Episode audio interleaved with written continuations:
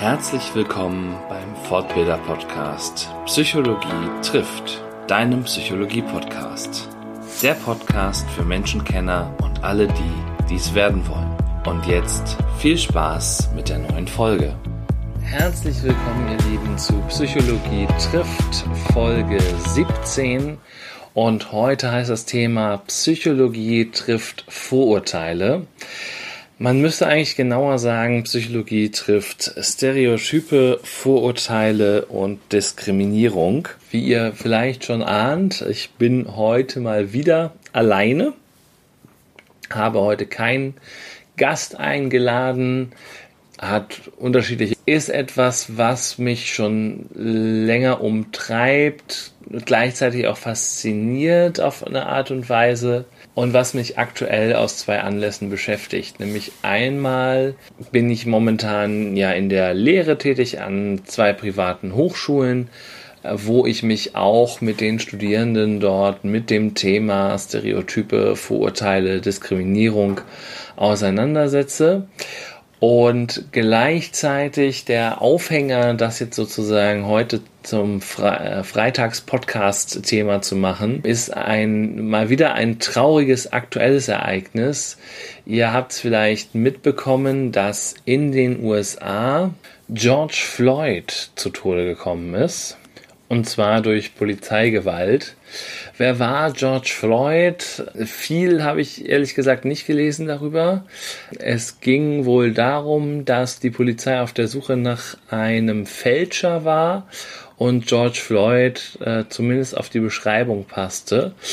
Was im Zuge des heutigen Themas wichtig ist, ist, dass George Floyd ein Schwarzer war.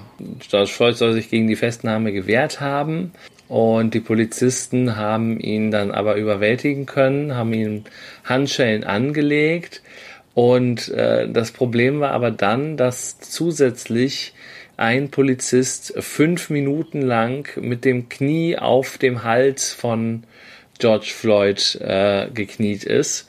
Der ist dann bewusstlos geworden aufgrund des äh, Sauerstoffmangels und ist später dann im Krankenhaus verstorben. Soweit erstmal das, was ich aus der Presse entnommen habe. Was hat das jetzt mit, mit dem Thema zu tun und warum ist mir das so wichtig? Und die Fragen möchte ich beantworten und vielleicht noch ein paar mehr, die man sich stellen kann. Erstmal, viele werden sagen, na ja, die Polizisten hatten ja bestimmt Grund, äh, ihn auch festzunehmen und wenn er sich gewehrt hat, dann war das, wird das ja ein Straftäter gewesen sein. Das ist nicht gesagt. also das ist äh, überhaupt nicht gesagt. Äh, und selbst wenn es so wäre, auch ein Straftäter hat Rechte, Menschenrechte und vor allem hat auch ein Straftäter, äh, so wie es manchmal manchen Leuten tun mag, das Recht auf Leben.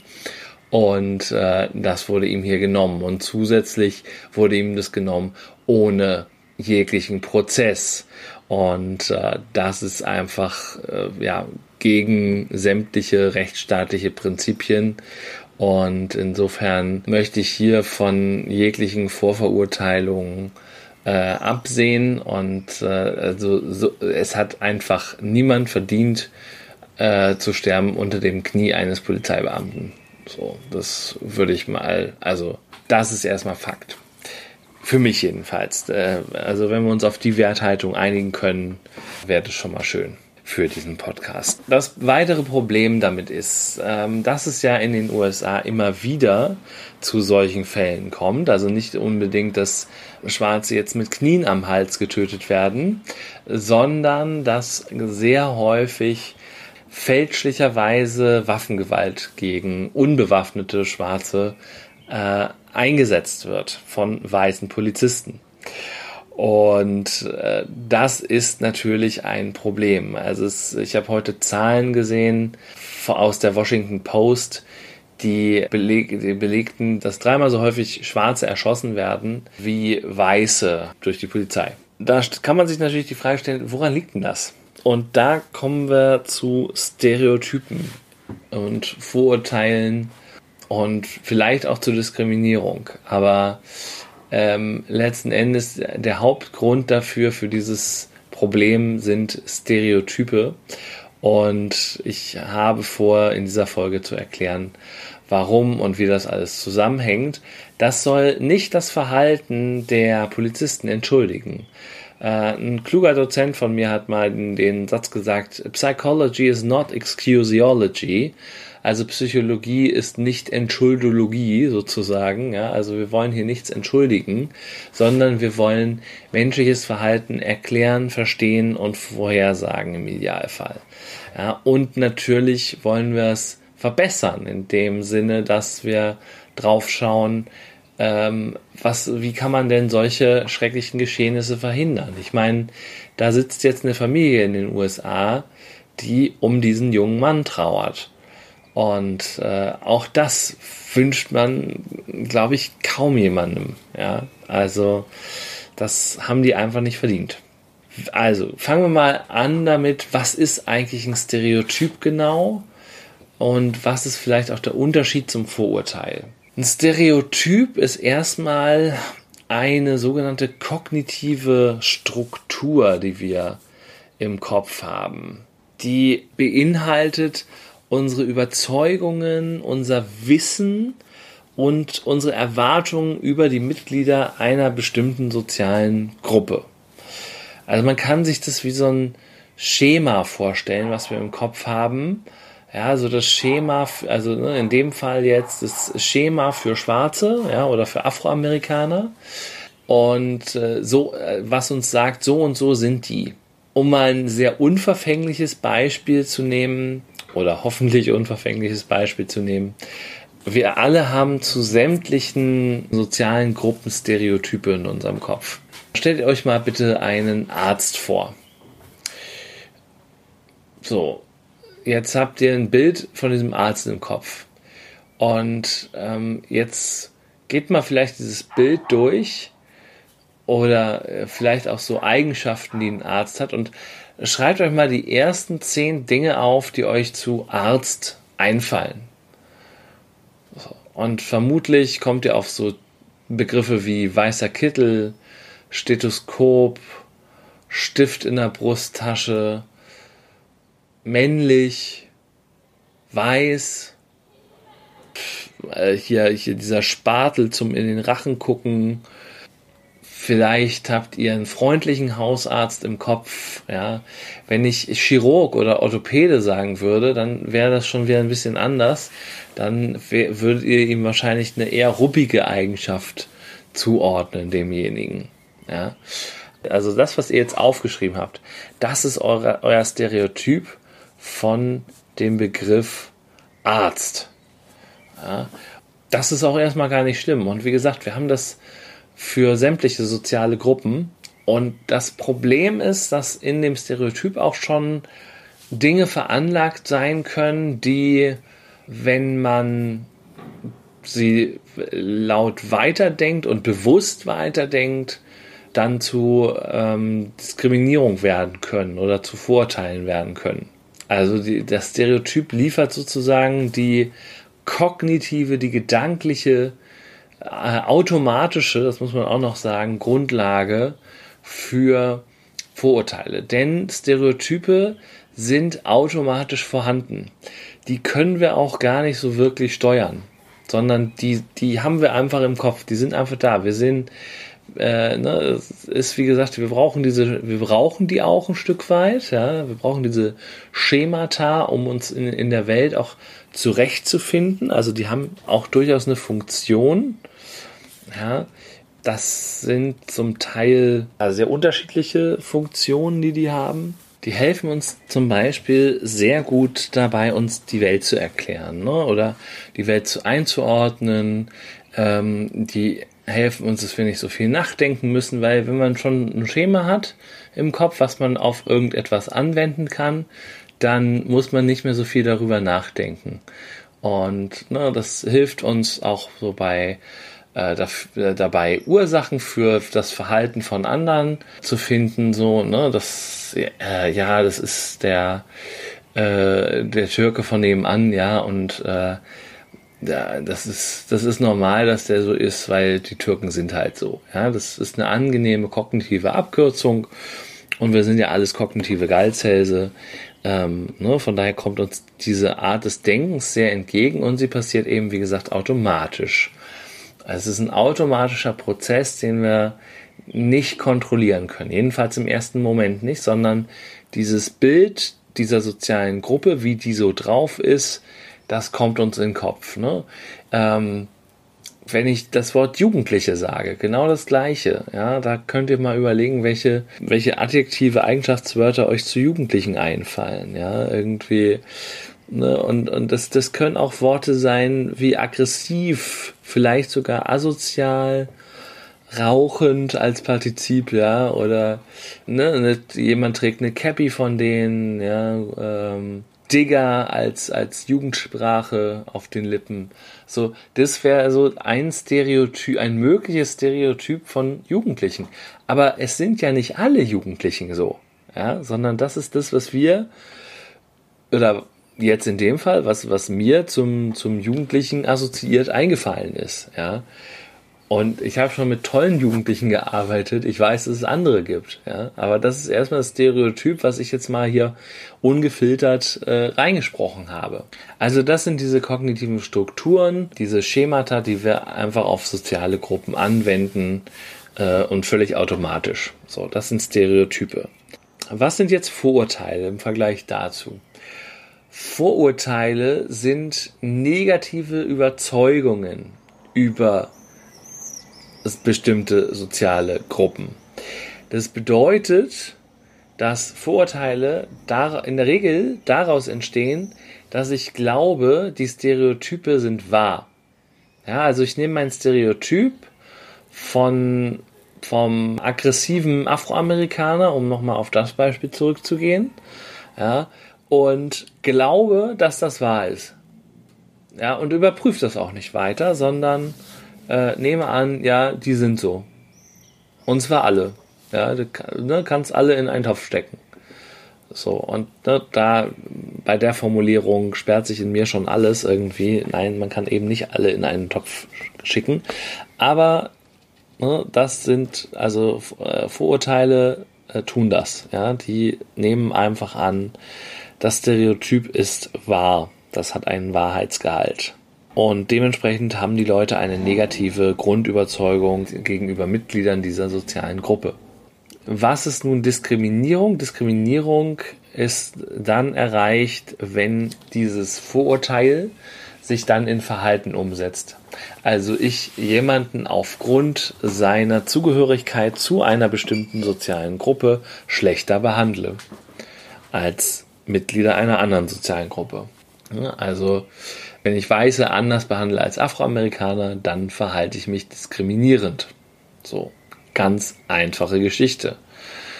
Ja, wenn ich Deutsche anders behandle als äh, Ausländer, dann verhalte ich mich diskriminierend. Punkt. Man kann das wie so drei Stufen sehen, diese Abfolge Stereotyp, Vorurteil und Diskriminierung. Also die, die Stufen sind dabei folgende. Das Stereotyp ist die kognitive Ebene, also die Ebene der Gedanken, die auch automatisch produziert werden. Das Vorurteil ist dann die affektive Ebene, also da kommt affektiv, ne, wir kennen das Wort vom Affekt, da kommt das Gefühl dazu. Das ist allerdings in, im Gegensatz zum, zum Affekt durchaus was sehr Bewusstes, was da passiert. Das ist nämlich der Prozess, wo wir glauben, dass die, das Stereotyp, was wir über die Gruppe haben, wahr ist. Und das kann man eben hinterfragen oder man kann es eben nicht hinterfragen. Und wenn wir das haben, äh, wenn wir dieses Vorurteil haben, dann ist die Basis dafür gelegt, dass wir uns gegebenenfalls diskriminierend verhalten können und zwar bewusst diskriminierend verhalten können. Und ne, das, das äh, zeigt es schon, Diskriminierung ist dann nämlich die dritte Ebene, nämlich die Verhaltensebene. Also äh, das findet eben auf allen Ebenen, ne, sowohl gedanklich, gefühlsmäßig als auch verhaltenstechnisch, ähm, findet dieser Prozess statt. Dazu hat ein gewisser Herr Divine mal ein paar Experimente gemacht, die diese Abstufung sehr gut, sehr, sehr deutlich machen. Und die möchte ich euch mal kurz präsentieren. Und zwar hat sich der Herr Divine gefragt, reicht es denn, dass Leute nur den Inhalt von Stereotypen kennen, um sich demgemäß zu verhalten? Oder setzt Stereotypisierung voraus, dass man den Inhalt des Stereotyps auch für zutreffend hält? Also braucht es das Vorurteil oder reicht der Stereotyp? So könnte man das äh, übersetzen. Das erste Experiment, was er dazu durchgeführt hat, das war relativ einfach.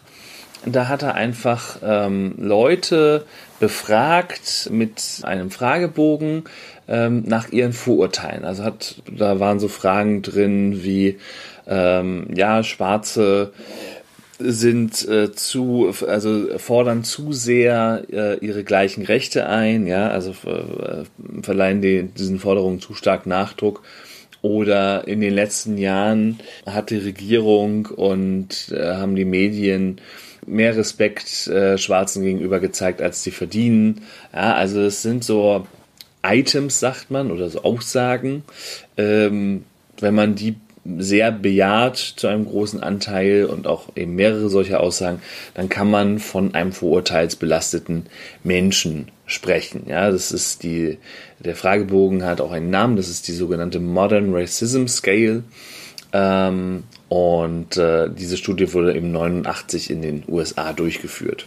Dann hat man die Leute eben in zwei Gruppen eingeteilt und also Menschen mit geringen Vorurteilen und mit starken Vorurteilen und hat beide Gruppen mal erzählen lassen, ähm, was sind denn Inhalte von Stereotypen äh, von gegenüber Afroamerikanern. Also so wie wir das äh, vorhin gemacht haben in Bezug auf Jugendliche und auf Ärzte, ja, hat man die ge mal gebeten, okay, was ist denn äh, äh, Stereotyp, was sind so stereotype Eigenschaften von Afroamerikanern? Das sollten die mal aufschreiben, also frei berichten. Da kam heraus, dass beide Gruppen, sowohl die vorurteilsbelastet waren, als auch die, die nicht vorurteilsbelastet waren, ziemlich das gleiche Wissen über die Stereotype, über die Stereotypen hatten. Also die persönliche Einstellung, ne, also ob ich vorurteilsbeladen bin oder nicht, hat keinen Einfluss darauf, ob ich diese Stereotype habe oder nicht. Ja, also die hat jeder. Das haben wir ja auch schon festgestellt vorhin. Und das hat Divine eben mit diesem Experiment nochmal belegt. Das zweite Experiment, was er gemacht hat, war, dass er die Leute unbewusst äh, geprimed hat also, äh, was heißt geprimed? Geprimed heißt eine Bahnung vorgenommen hat, eine Hirnbahnung vorgenommen hat. Also das Hirn vorbereitet hat auf bestimmte Deutungen oder Prozesse. Wie lief das ab? Also erstmal haben die wieder diesen Fragebogen ausgeführt, die Versuchspersonen, diese Modern Racism Scale, also wieder Test, bin ich, bin ich ein vorurteilsbelasteter Mensch oder nicht. Dann hat man den Leuten bestimmte Wörter präsentiert. Und zwar zum Beispiel Wörter wie schwarz, feindselig, aggressiv. Oder man hat den Leuten neutrale Begriffe präsentiert, wie jedoch, sagte, was und so weiter das waren, wie gesagt, zwei getrennte Gruppen voneinander, wenn man so will. Ne? Einmal die, die die feindseligen Begriffe bekommen haben, einmal die, die die neutralen Begriffe präsentiert bekommen haben. Das Trickige an äh, der Präsentation dieser Begriffe war, dass die subliminal erfolgte.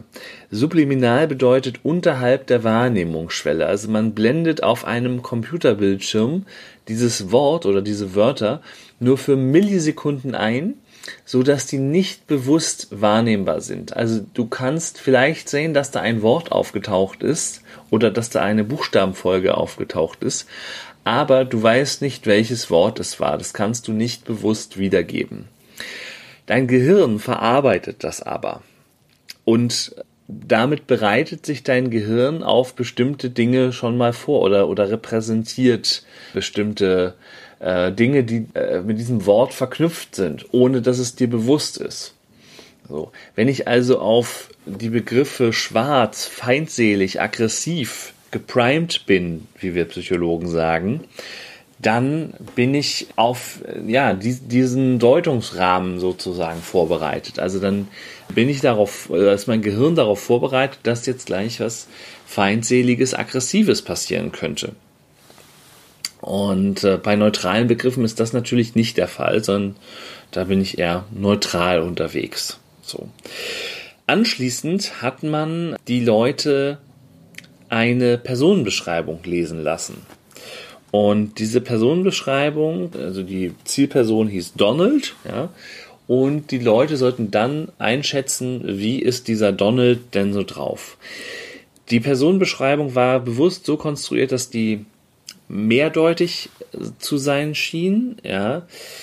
Also die man eben äh, in vielerlei äh, Sichtweise interpretieren kann. Es geht dort, also Donald, der Mann, der dort beschrieben wird, ist jemand, der ja wohl sehr auf seinem Recht besteht. Also da werden Situationen geschildert, dass er zum Beispiel ähm, ein, äh, ein äh, Haustürverkäufer abweist, dass er ähm, seinem Vermieter die Miete nicht zahlen möchte, solange der nicht äh, seine Wohnung neu streicht.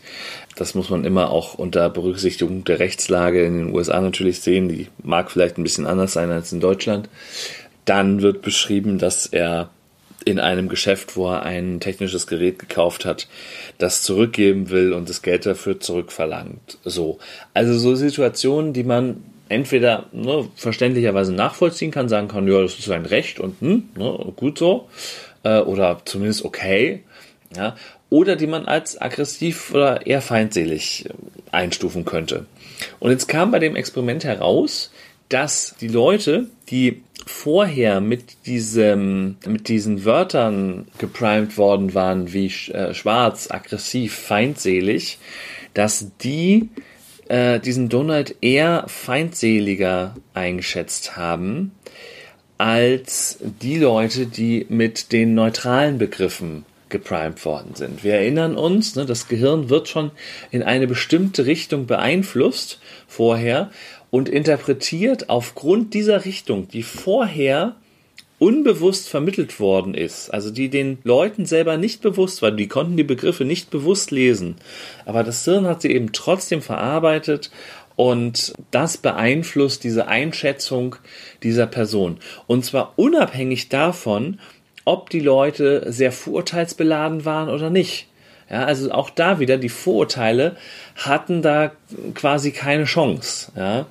Darum, darum geht's nicht äh, dabei, ja, dass äh, die Vorurteile da eine Rolle gespielt haben, sondern ähm, es ist wieder nur diese, diese einfache Aktivierung des Stereotyps schwarzer, aggressiver Mensch, ja, ähm, führt dazu, dass eine neutrale Personenbeschreibung, in der auch nicht beschrieben ist, ob dieser Mann, ob dieser Donald schwarz ist oder nicht. Diese Personenbeschreibung, die neutral ist, äh, wird dann anders eingeschätzt.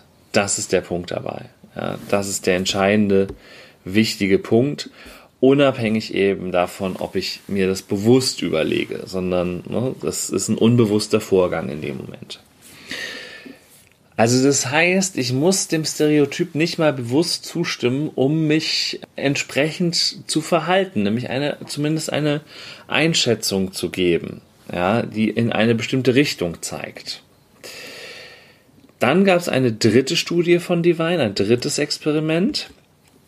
Und das ging nochmal dahingehend, dass die Leute äh, wieder mit dieser Modern Racism Scale befragt worden sind. Und dann hat man die Leute nochmal frei beschreiben lassen, wie sehen sie denn Afroamerikaner? Also ne, wie, wie, wie, wie würden Sie einen Afroamerikaner beschreiben?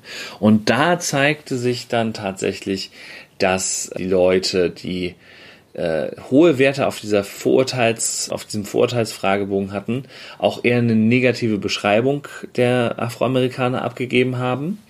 Und die Leute, die eine niedrige, also Leute, die niedrige Werte auf diesem Fragebogen hatten, eher positive Beschreibungen für die afroamerikanischen Mitbürger äh, übrig hatten. Und das zeigt wiederum, ne, da hatten die Leute ja Zeit, sich ein Urteil zu bilden. Und das zeigt, dass diese automatischen Vorurteile, die wir oder diese automatischen Stereotype, die wir im Kopf haben, dass wir die dann korrigieren können, wenn wir Zeit haben. Ja, also wir kriegen die zwar geliefert, ne, wie Experiment 1 ergeben hat, ja, dass wir, dass wir uns dessen bewusst sind, dass es diese Stereotype gibt. Wir verhalten uns sogar automatisch danach, wenn wir nicht ähm, bewusst darüber äh, überlegen können, ja, sondern äh, unbewusste Prozesse ablaufen, also auf Stereotypebene kognitiv ablaufen, ähm, verhalten wir uns sogar danach, indem wir eben eine uns bis dato unbekannte Person aufgrund von wenigen Informationen negativer oder feindseliger beschreiben. Aber beim dritten Schritt, sobald es eben in unser Bewusstsein kommt, sobald diese Prozesse bewusst werden, haben wir die Möglichkeit, darauf Einfluss zu nehmen und können dieses Vorurteil korrigieren. Wenn man das jetzt weiß, dann zeigt das diese tödlichen Vorfälle mit Schwarzen in, in den USA äh, in einem neuen Licht, weil das natürlich in solchen extremen Situationen, in denen Polizisten sind und in denen man schnell handeln muss, da ist völlig klar, dass da tendenziell mehr automatische Prozesse ablaufen, ja, und die tendenziell weniger bewusst darüber nachdenken können, ja. Was nicht diese fünf Minuten entschuldigt, wo dieser, ähm, dieser Mensch sein Knie auf dem Hals von äh, dem Festgenommenen hat, ja das ist nicht in Ordnung. Ja, also spätestens an der Stelle muss es eben anders sein. Ne? Und da hätten dann auch seine Kollegen eingreifen müssen.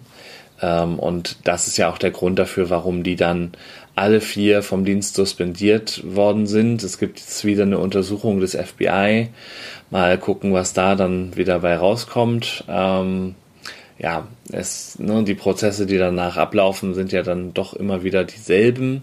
Wobei leider, ne, abgesehen von, von Protesten und vielleicht einer Verurteilung, aber so richtig nachhaltig passiert irgendwie nichts, hat man den Eindruck.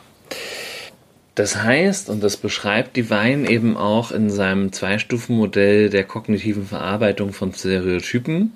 Es gibt einmal den Mechanismus der automatischen Verarbeitung. Ähm, das heißt, wir werden mit einem Reiz konfrontiert, zum Beispiel eben mit einem, ne, in dem Fall der Polizisten, mit einem ähm, schwarzen Menschen, mit einem Afroamerikaner, der äh, zudem noch auf eine Straftäterbeschreibung passt, ja, und dann läuft ein automatischer Prozess ab. Das zieht entsprechendes Verhalten nach sich und äh, wenn ich nicht weiter darüber nachdenke. Das passiert einfach. Dann gibt es aber die kontrollierte Verarbeitung als möglichen Prozess, nämlich das ist dann der bewusste Prozess, zum Beispiel, wenn ich mich eben dafür entscheide, die äh, Informationen, die mein Stereotyp mir geliefert hat, wenn ich mir die ins Gedächtnis rufe und äh, die, mich entscheide, die zu ignorieren und mich voll und ganz auf die aktuelle Situation zu konzentrieren. Ja, und äh, sozusagen vorurteilsbefreit oder vorbelastet, vorbelastungsbefreit an die Situation heranzugehen.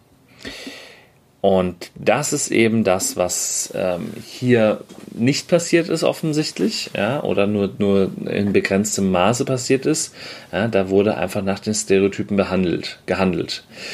Und das passiert sehr, sehr oft. Es gibt ähm, Experimente, die auch diesen, dieses Police Officer Dilemma nachgestellt haben oder nachgebildet haben, muss man vielmehr sagen, die kommen zu ähnlichen Ergebnissen. Also man hat ähm, zum Beispiel, das war so das erste Experiment, was große Wellen geschlagen hat, ähm, da hat man äh, Menschen vor einen Computerbildschirm gesetzt, hat ihnen immer folgende Abfolge gezeigt, nämlich entweder ein schwarzes oder weißes Gesicht und danach ein Werkzeug oder eine Waffe.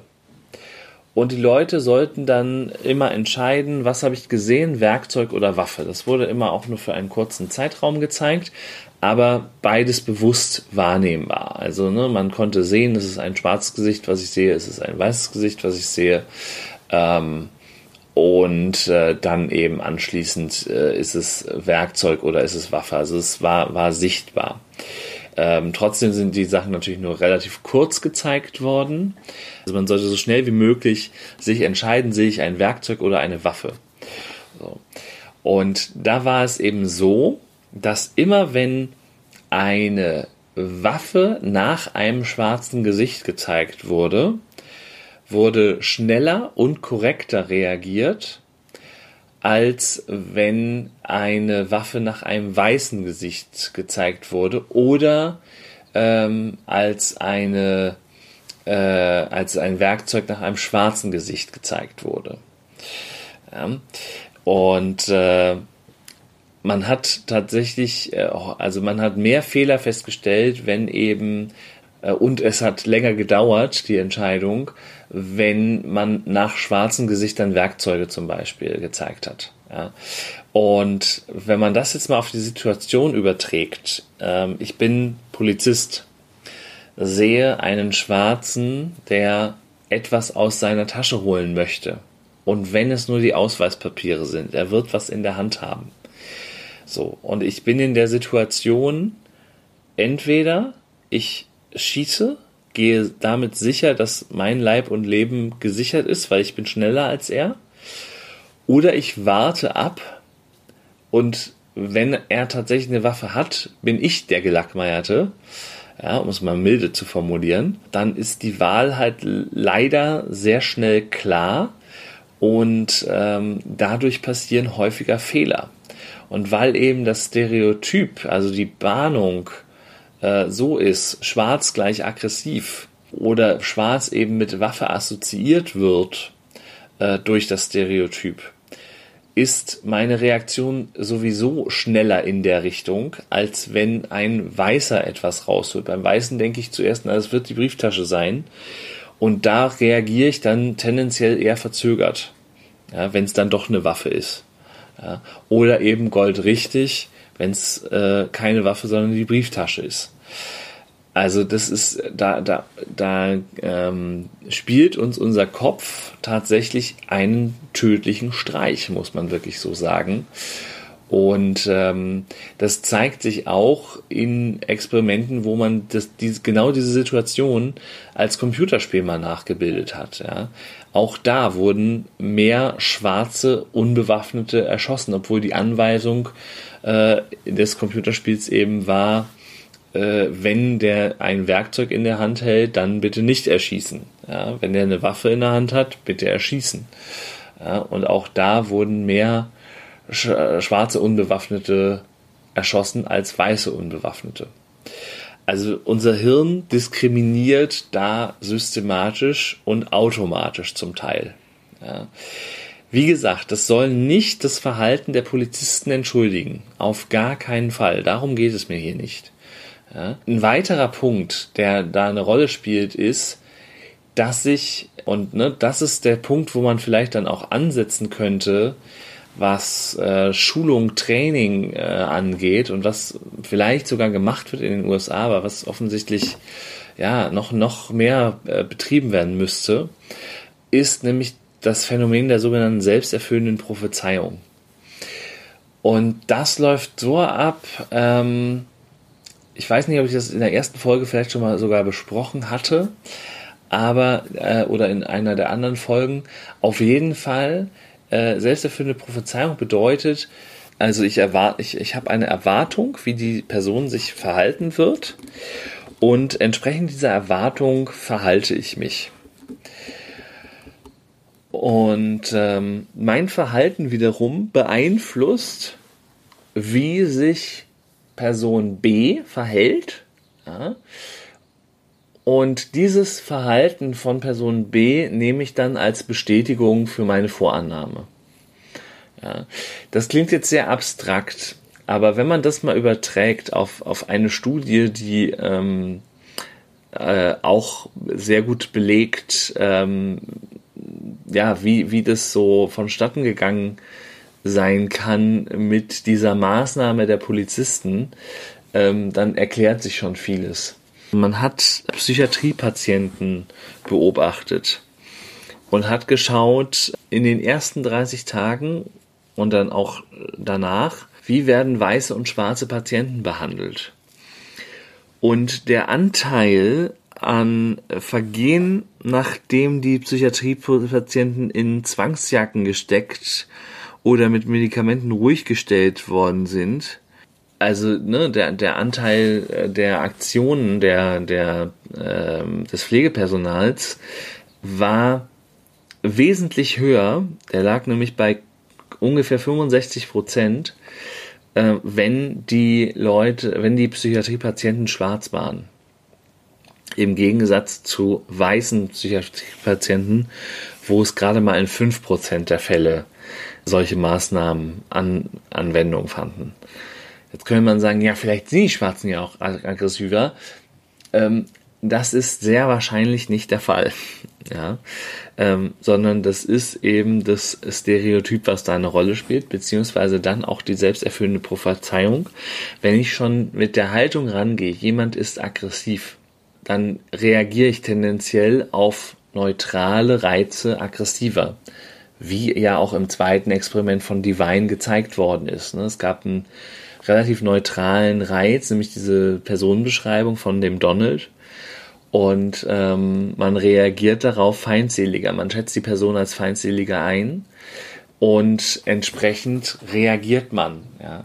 Und wenn einem Menschen eine Feindseligkeit entgegenschlägt, ja, und die, man weiß nicht, wo die herkommt, dann reagiert man tendenziell auch eher feindselig, denn wir spiegeln unser Verhalten ja auch ein Stück weit. Ja, gegenseitig. Und ja, so kommt es dann eben zu, zu einer Gewaltspirale, was dann eben hier in der Psychiatrie mit Zwangsjacke und anderen freiheitsentziehenden Maßnahmen endet und was in dieser ähm, Polizistensituation sehr wahrscheinlich, auch wenn ich jetzt natürlich nicht dabei war und auch nur die Pressevideos kenne, ähm, aber was sehr wahrscheinlich dazu geführt haben kann, dass äh, dieser Polizist auf, mit dem Knie auf dem Hals des Verdächtigen sitzt das sind einfach diese Prozesse, die da eine Rolle spielen. Ähm, ne, wir haben das Stereotyp oder wir haben diese kognitive Struktur, besser gesagt. Und wir haben das gepaart mit der selbsterfüllenden Prophezeiung, die dann ein entsprechendes diskriminierendes Verhalten am Ende auslöst. Und nochmal, das ist keine Entschuldigung. Ja, wenn ich, äh, ich habe, also dieser Polizist hatte fünf Minuten Zeit, sein Knie von ihm wegzunehmen und ihn anders, anderweitig zu fixieren. Ja, ich würde behaupten, das ist möglich. Ja, egal wie kräftig jetzt dieser Mensch gewesen ist, ja, aber man kann Menschen auf unterschiedliche Art und Weise fixieren. Zumal, wenn dieser Mensch Handschellen äh, schon angehabt hat, was laut den Videos wohl der Fall gewesen ist. Und das ist einfach ein Punkt, wo ich finde, dass man sich den ganz, ganz, ganz bewusst machen sollte und sich dann mal überlegen sollte, okay, ja, das sind automatische Prozesse, aber wir haben die Macht eben davon zurückzutreten, zu sagen, stopp, was passiert hier eigentlich? Und dann nochmal unser Hirn bewusst einzuschalten und zu überlegen, Moment, das sind auch Menschen, die haben auch Familien, ähm, die haben genau die gleichen Rechte wie wir alle. Ja, und so gehören sie dann auch behandelt. Ja, also das ist einfach der, der wichtige Punkt, den es hier zu machen gilt. Ich persönlich kann sagen, ich arbeite in äh, meiner Arbeit sehr viel auch mit äh, angehenden Sprach- und Integrationsmittlern, ähm, also meistens Migranten, die ähm, hier sind, um oder die sich ausbilden lassen, um Flüchtlingen oder geflüchteten Menschen zu helfen, hier in Deutschland klarzukommen, sich zurechtzufinden. Und da sind ganz wunderbare Menschen dabei, da sind auch schwierige Menschen dabei.